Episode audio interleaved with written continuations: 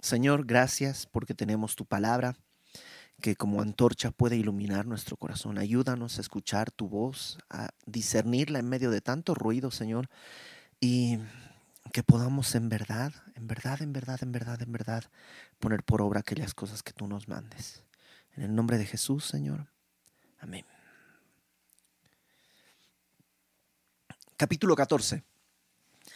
Y la semana pasada, pues empezamos a ver un poco la vida de en el, en el reino del norte, este profeta que, que que, pues, que va, hace una profecía contra el altar y el rey Jeroboam que dice, deténganlo y por decirlo se le queda la mano seca.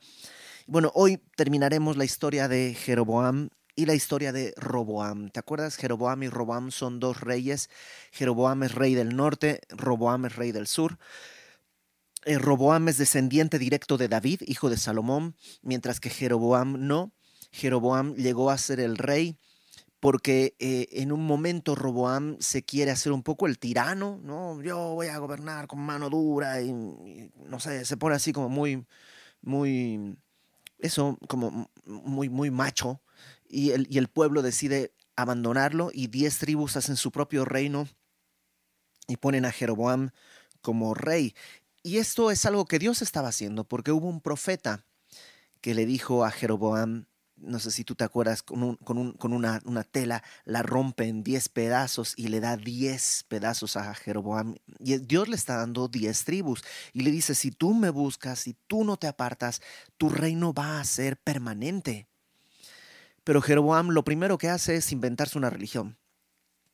Por sus inseguridades, por temor, por no creer en Dios, dice, pues el pueblo me va a abandonar y va a regresarse a Jerusalén, así que mm, mejor voy a ver cómo hacer para que no se regresen. Y pone un, becerro de oro en Dan, otro en Berseba. Se inventa una fiesta, un día, se inventa sacerdotes, se inventa todo un sistema religioso. Y capítulo 14, vamos a ver en qué acabó todo esto. Dice, en aquel tiempo, Abías, hijo de Jeroboam, cayó enfermo no se nos dice qué edad tenía Abías, pero por lo que veremos más adelante, seguramente no era un niñito de brazos, sino seguramente era un niño, un jovencito. ¿no? no sé a qué edad los padres terminan de preocuparse por los hijos. Mi mamá dice que todavía tiene mucha preocupación cuando me enfermo, aunque estamos muy lejos. Pero seguramente no era un bebé, sino yo diría un adolescente, es lo más probable, por lo que vamos a ver eh, más adelante. Dice en el verso 2 Está entonces el hijo de Jeroboam se enferma y dijo Jeroboam a su mujer, levántate ahora y disfrázate para que no te conozcan, que no te reconozcan, que eres la mujer de Jeroboam, o sea, la reina. Y ve a porque allá está el profeta Ahías, el que me dijo que yo había de ser rey sobre este pueblo, este profeta del que te hablaba, que tenía un manto que lo corta en diez pedazos, él le dijo que iba a ser rey y bueno, ahora está enfermo eh, su hijo y Jeroboam, él no va. ¿Por qué no va? Probablemente porque recuerda que fue lo que lo último que le dijeron y no lo hizo. Entonces pues, dice, no, yo no, mejor no voy. Pero tú, esposa, ve, pero disfrázate. Verso 3. Toma en tu mano diez panes y tortas y una vasija de miel. O sea, le lleva pan y miel. Mm, es como, pues, es una ofrenda muy chiquita, pues es un rey, o sea, el rey podría dar algo mejor pero no quiere ser identificado. Entonces lleva pan con miel y ve para que te declare lo que ha de ser de este niño. Y eso me llama la atención. Yo he orado por mucha gente. Y cuando viene alguien a pedirme oración porque su hijo está enfermo, nunca me preguntan qué va a pasar, siempre me piden, por favor, ora por mi hijo. Ora, pídele a Dios que sane. Y, creo que eso es lo lógico, pero acá como que Jeroboam no, no, le dice, dile al profeta que ore por el hijo, sino él debe saber qué, qué va a pasar. Ahora, lo raro es que él piensa que el profeta conoce el futuro, sabe qué va a pasar, pero también piensa que se lo puede engañar con una mujer disfrazada. O sea, es como, pues sí, incongruente, pero así, así es. Verso 4.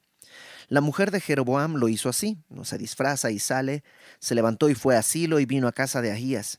Y ya no podía ver a Ahías, el profeta, porque sus ojos se habían oscurecido a causa de su vejez, o sea, era ya ciego. Verso 5. Mas Jehová había dicho a Ahías, He aquí que la mujer de Jeroboam vendrá a consultarte por su hijo, que está enfermo. Así y así le responderás, pues cuando ella viniere vendrá disfrazada. Y qué, qué irónico, ¿no? El que puede ver, no ve. Y el ciego no ve, pero escucha a Dios. Y entonces puede ver incluso lo que tratan de esconder de su vista. Verso 6. Cuando Ahías oyó el sonido de sus pies al entrar ella por la puerta, ponen que oyó el sonido porque no la ve, solo escucha sus pies, dijo, entra mujer de Jeroboam. ¿Te imaginas la cara de la señora, cómo se había disfrazado y todo? Está por tocar la puerta y le dice, entra mujer de Jeroboam. ¿Por qué te finges otra? He aquí, yo soy enviado a ti con revelación dura. No, es así. A ver, ella vino a ti. Y él dice, no, ella no vino a mí. Yo vengo a ella con una revelación dura. Es que realmente cuando queremos ir, Dios ya fue y volvió, siempre. Y a veces queremos como sorprender a Dios de alguna manera, pero el Señor, en lo que tú vas, Él ya fue y volvió diez veces. Y en realidad, Dios tiene un mensaje. Es como que el profeta no puede ir porque no ve. Entonces le traen a la mujer para que él pueda cumplir su misión. Verso 7. Ahora le va a dar una revelación dura, malas noticias. Ve y di a Jeroboam, así ha dicho Jehová, Dios de Israel. O sea, este mensaje es de Dios. Por cuanto yo te levanté de en medio del pueblo y te hice príncipe sobre mi pueblo Israel. O sea, no hubo no, es como que te cayó el reino por herencia. Yo te levanté, yo te puse como príncipe. Y rompí yo, dice Dios, yo rompí el reino de la casa de David y te lo entregué a ti. Y tú no has sido como David mi siervo que guardó mis mandamientos y anduvo en pos de mí con todo su corazón, haciendo solamente lo recto delante de mis ojos. O sea, no hiciste. Y se le dijo, tienes que imitar, hacer como hizo David. Ahora, David ¿qué onda? ¿No, no, pecó nunca? No, claro que sí pecó, y pecó mucho.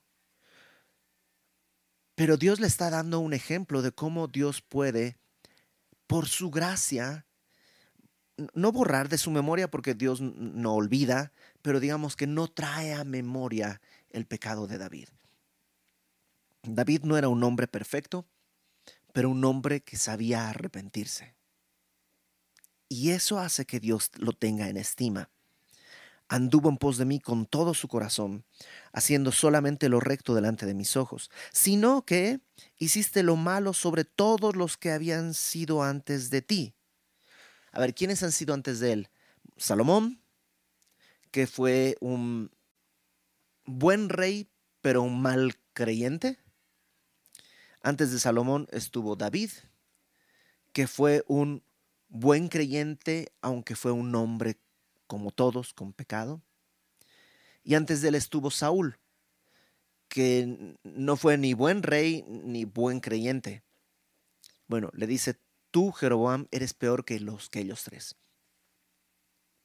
Has sido peor de los que han sido antes de ti, pues fuiste y te hiciste dioses ajenos e imágenes de fundición para enojarme, y a mí me echaste tras tus espaldas. Esa frase es bien, bien fuerte, ¿no? echar tras las espaldas es como darte la espalda. ¿no? Es como que no me importaste. Y, híjole, ¿cuántas veces en distintas situaciones nosotros damos la espalda a Dios? O sea, ¿cuántas veces en vez de acercarnos a Dios porque hemos pecado, lo echamos tras nuestras espaldas para seguir pecando y viviendo de la manera en la que a nosotros nos agrade o nos parezca. Y Dios no es así. Porque esta frase, echar tras las espaldas, se dice una vez más en Isaías 38, pero fíjate lo que pasa en Isaías 38. Isaías 38, versículo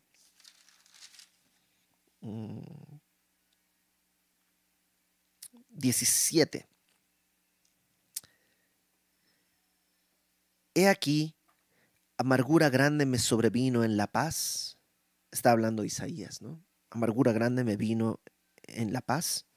Mas a ti agradó librar mi vida del hoyo de corrupción, porque echaste tras tus espaldas todos mis pecados. Qué diferente, ¿no?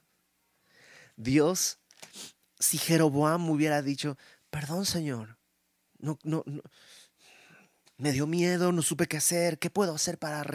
Estoy si hubiera regresado arrepentido, Dios hubiera echado tras sus espaldas el pecado de Jeroboam, pero en vez de eso lo que hace Jeroboam es echar tras sus espaldas a Dios y olvidarlo. Y por ello, verso 10, por tanto, he aquí que yo traigo mal sobre la casa de Jeroboam, y destruiré de Jeroboam todo varón, así el siervo como el libre en Israel, y barreré la posteridad de la casa de Jeroboam como se barre el estiércol hasta que sea acabada. ¡Qué fuerte! En aquella cultura, evidentemente, los hijos varones representaban muchísimo. Por decirlo de alguna manera, son los que llevan el apellido. Bueno, todos tus hijos varones van a morir. Todos tus hijos varones van a, van a morir. Vas a perder tu lugar en este mundo, por decirlo de alguna manera. El que muera, verso 11, de los de Jeroboam en, en la ciudad lo comerán los perros, y el que muera en los campos lo comerán las aves del cielo, porque Jehová lo ha dicho. O sea, ni siquiera van a ser muertes naturales, van a ser muertes terribles que además ni siquiera los van a poder sepultar con honra. Van a quedar desfigurados, comidos, devorados. Verso 12. Y tú, levántate y vete a tu casa. Y al poner tu pie, le dice la mujer, ¿no? Tú levántate, vete a tu casa. Y al poner tu pie en la ciudad, morirá el niño. ¡Oh, qué fuerte! Ella tiene que regresar. Pero sabe que el momento en que regrese su niño va, a morir. Le está dando una profecía. Tu descendencia va a desaparecer pero le da una esa profecía no va a suceder inmediatamente, van a pasar algunos años. Pero sí le da algo que se va a cumplir inmediatamente. Al entrar en la ciudad tu hijo va a morir. Em, verso 13. Y todo Israel lo endechará y le enterrarán, eh, eh, porque de los de Jeroboam solo él será sepultado por cuanto sea hallado en él alguna cosa buena delante de Jehová, Dios de Israel, en la casa de Jeroboam. Va a morir y es al único de los descendientes que vas a poder darle una sepultura. Y eso porque en él se ha hallado algo de bondad. Entonces hay cosas que uno empieza a pensar, ¿no? Lo primero, ok, si él es el bueno, ¿por qué no matas a Jeroboam y dejas que él gobierne? ¿No? Porque él sería el heredero del reino. Si en él hay algo bueno, ¿por qué no matas, Señor, a Jeroboam y pones a este de rey? Porque Dios tenía otro plan. Su plan era llevarse a este niño a casa. Y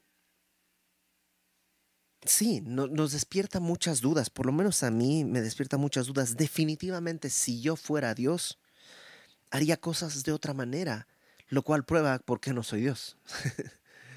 Porque mi sabiduría no alcanza más que hasta donde llega mi nariz, mientras que la sabiduría de Dios es profunda y eterna.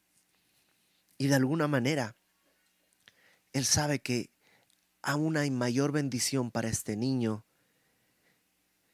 en ir con el Señor que en permanecer aquí. Verso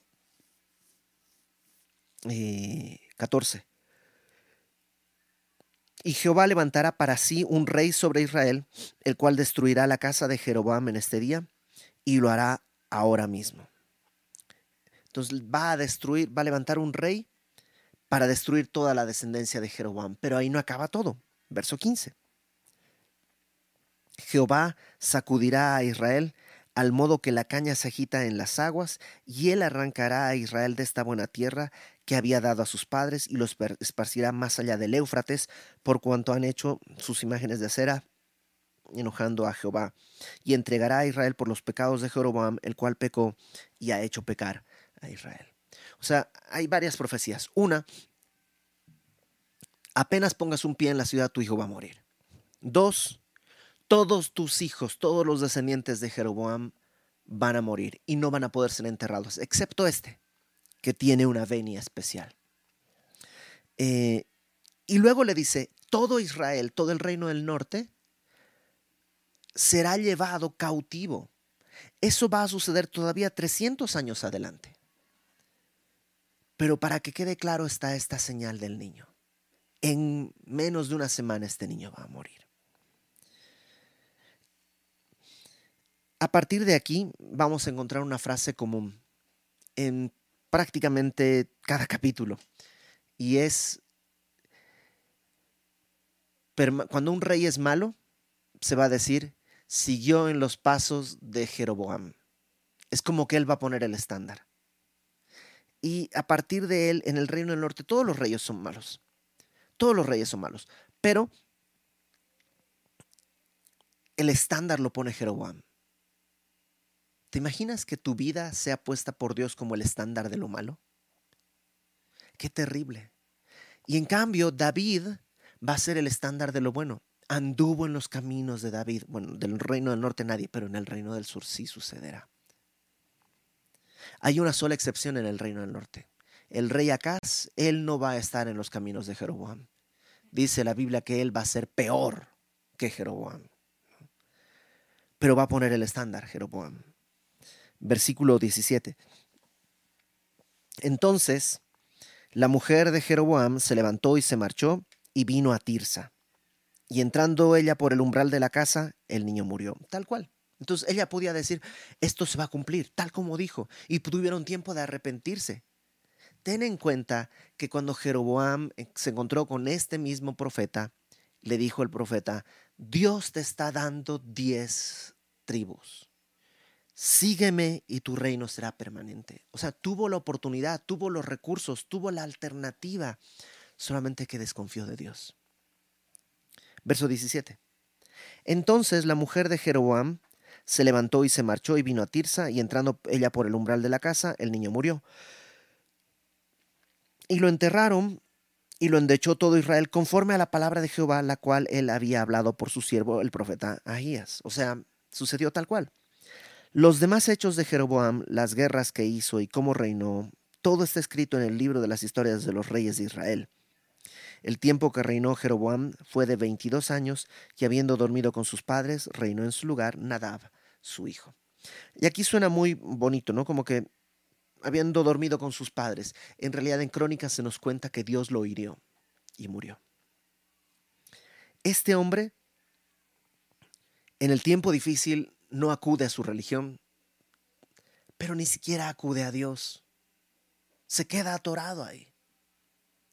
Está viviendo una situación angustiosa que todos, probablemente todos hemos vivido acá, que es tener un hijo enfermo. Es horrible, es horrible. Pero eso te lleva a buscar al Señor o no. O te lleva a buscar algo de Dios, pero no la presencia de Dios. No seamos como este pobre hombre que establece un estándar de maldad para sus generaciones, las que vienen. Yo, no sé, a veces me pregunto cómo, cómo, qué, qué le va a contar mi hijo a su hijo del abuelo. O si mi nieto le contará a sus hijos que no me van a conocer tal vez, pero le contará, no, el abuelo vino de lejos, vino de Bolivia y aquí estuvo sirviendo. O sea, ¿qué le va a contar? ¿Cuál va a ser el estándar que estamos fijando? Ok, esto es el reino del norte, es un desastre, pero se va a poner peor. Ahora vamos a ver qué pasa en el sur. En el reino del sur está el rey Roboam. Este es hijo de Salomón. Y las cosas no están mucho mejores. Verso 21. Eh, Roboam, hijo de Salomón, reinó en Judá. De 41 años era Roboam cuando comenzó a reinar, y 17 años reinó en Jerusalén, ciudad que Jehová eligió de todas las tribus de Israel para poner allí su nombre. el nombre de su madre fue Naama Amonita. Ok. Em, eh, eh, y Salomón reinó 41 años. En 11, capítulo 11, versículo 41. Capítulo 11, versículo 41. 42, perdón, dice, los días que Salomón reinó en Jerusalén fueron 40 años. Ah, perdón, 40 años. Salomón reinó, dije 41, Salomón reinó 40 años.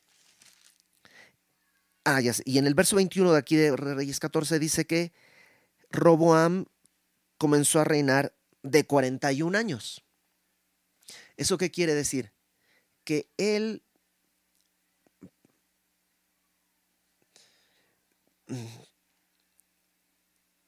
antes de que Salomón sea rey, ya estaba casado con la mamá de Roboam y ya tenían a Roboam. Y si te fijas al final del verso 21, dice que la madre era Naama Amonita. Y pensábamos a lo mejor que sí, cuando fue rey empezó a casarse con extranjeras. No, no, no, aquí todavía no era rey. Y, ya estaba casado con una mujer extranjera. Y, y, eso va a traer una influencia terrible. Antes de, seguir aquí en, Reyes, acompáñame por favor a Segunda de Crónicas. Segunda de Crónicas, capítulo 11.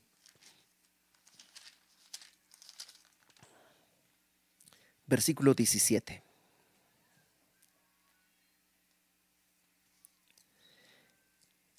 Dice 2 Crónicas 11, 17. Así fortalecieron el reino de Judá y confirmaron a Roboam, hijo de Salomón, por tres años, porque por tres años anduvieron en el camino de David y de Salomón. O sea, los primeros tres años de Roboam estuvieron bien. Pero qué, curioso, ¿no? Porque Roboam tiene todo bien en el reino por tres años y eso lo lleva a endurecerse. Jeroboam está en una situación dolorosa, difícil, su hijo está enfermo y eso lo lleva a endurecerse. O sea, las circunstancias no son lo que determina mi vida, sino en verdad solamente lo que he creído. Regresa conmigo al primer libro de Reyes, versículo 22, capítulo 14, versículo 22. Y Judá, la nación, el reino del sur, hizo lo malo ante los ojos de Jehová y le enojaron más que todo lo que sus padres habían hecho en sus pecados que cometieron, porque ellos también se edificaron lugares altos. O sea, ok, el reino del, del norte hizo sus becerros, inventó su religión, pero el reino del sur también. Tres años estuvieron bien, pero al cuarto año ya empezó a poner altares y empezó a poner idolatría y empezó a esto y el otro y el otro y el otro. Al final la nación entera dice que estuvo mal. Verso 23. Porque ellos también se edificaron lugares altos, estatuas e imágenes de acera en todo collado alto y debajo de todo árbol frondoso. Hubo también sodomitas en la tierra. Sodomitas está hablando de relaciones entre hombres, probablemente con un fin eh, litúrgico, ¿no? como de adoración.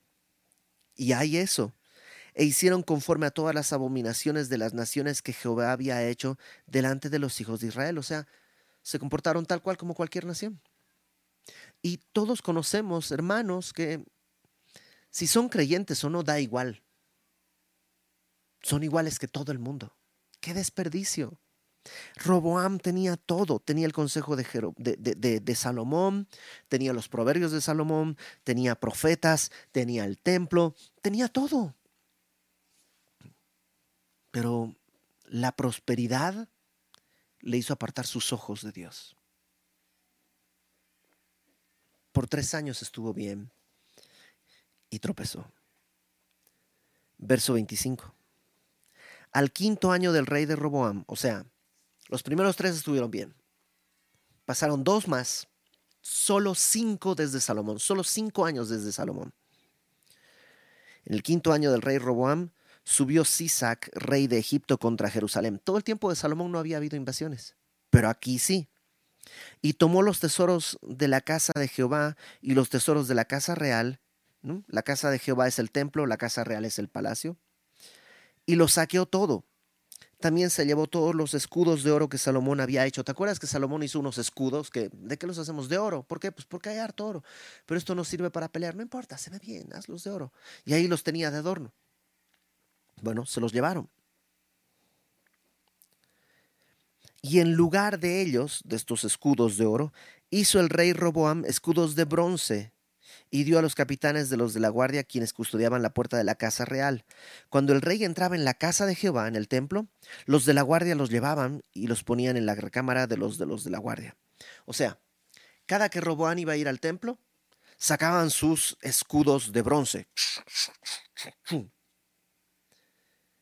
Y cuando regresaba Salomón, digo, eh, Roboam regresaba del templo, guárdenlos. Porque no eran muy bonitos seguramente. Son escudos de bronce, pero no eran de oro. Sí. Y lo que está haciendo es como, como que no pasa nada, no pasa nada. No, no, de todos modos yo tengo aquí mi sistema religioso, yo tengo aquí todo lo mío, como, como si no pasara nada. Verso 28, perdón, 29. Los demás hechos de Roboam y todo lo que hizo, ¿no está escrito en las crónicas de los reyes de Judá? Que es el libro de crónicas. Y sí, sí está escrito.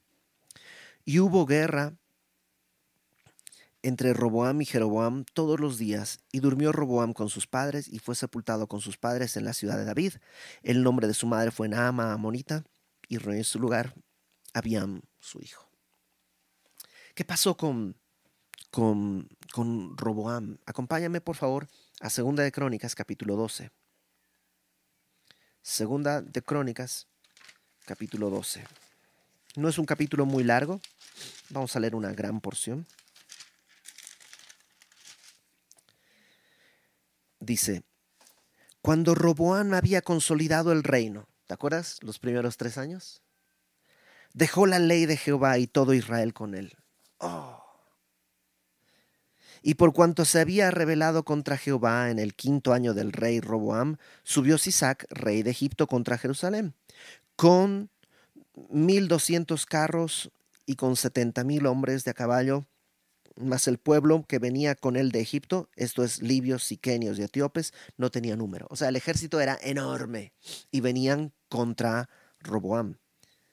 Y tomó las ciudades fortificadas de Judá, entonces digamos que está yendo de Querétaro a Ciudad de México, ¿no? Entonces va avanzando y tomó San Juan del Río y Tepeji, y va, va conquistando distintos territorios con rumbo a la capital.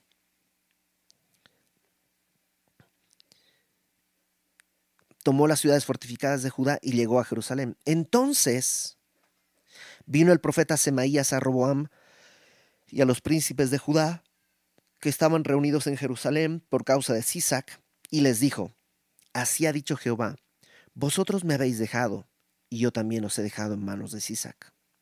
Y los príncipes de Israel y el rey se humillaron y dijeron, Justo es Jehová, o sea, no dijeron, ¿por qué, Señor?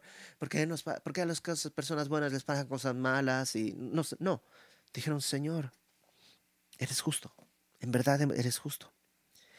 Y los príncipes de Israel y del rey se humillaron, dijeron, justo es Jehová. Y cuando Jehová vio que se habían humillado, vino palabra de Jehová a Semaías diciendo, se han humillado, no los destruiré, antes los salvaré en breve, y no se derrama mi vida contra Jerusalén por mano de Sisac pero serán sus siervos para que sepan lo que es servirme a mí y lo que es servir a los reinos de las naciones. O sea, Dios dice, los voy a salvar. Y los salva de ser desaparecidos, pero tienen que vivir ahora ser conquistados. Em, ¿Qué pasó con Roboam? La abundancia lo llevó a cometer Em, este adulterio espiritual, ¿no? Lo volvió a, ser idólatra. Y no es que entonces los ricos son idólatras y los pobres son buenos. No, no, no, no, no, no, no, de ninguna manera. La maldad está en el corazón del hombre a pesar de lo que sea. Pero lo que vemos en este capítulo es que es peligroso no poner al Señor en el centro de tu vida. La religión de, de Jeroboam, el rey del norte, no le funcionó. Bueno, pues no funciona, vamos con Dios. Pero ni siquiera van a pedir reconciliación con Dios, solo a pedir algo de Dios. No reconciliación, no su amor, no su amistad, no su cariño, no su afecto, no su comunión. Por otro lado, Roboam lo que tiene es abundancia. Y la abundancia lo lleva a destruir todo lo que había sido edificado. Todo, ¿te, acuerdas cuánto, cuánto lujo trajo Salomón al templo? En menos de cinco años ya estaba destruido. Pero eso sí, que se vean mis escudos, vamos a rehacer los escudos. O sea, no hay, se, están saqueando el templo, necesitas tal vez un ejército, volver a Dios, ¿qué vas a hacer? Vamos a hacer unos escudos de bronce para que parezca, para que cuando yo vaya al templo lo saquen y parezca que tengo mi, mi ejército y como que busca solamente guardar las apariencias. Jeroboam y Roboam son un terrible ejemplo, pero muy importante.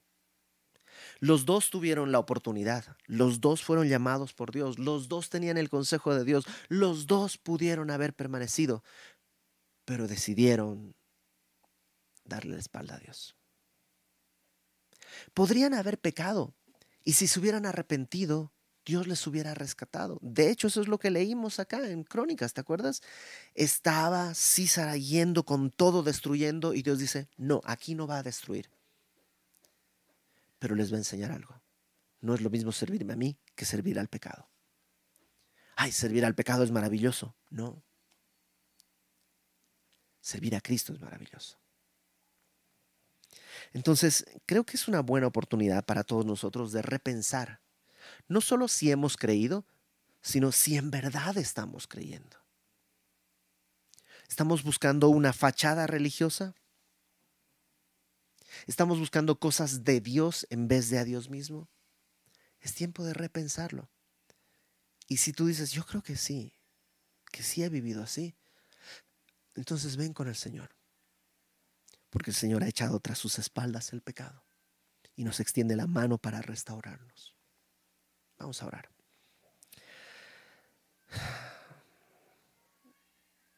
Señor, Ayúdanos, Señor. No queremos ser ni Roboam ni Jeroboam. Queremos que tú seas el centro de nuestra vida.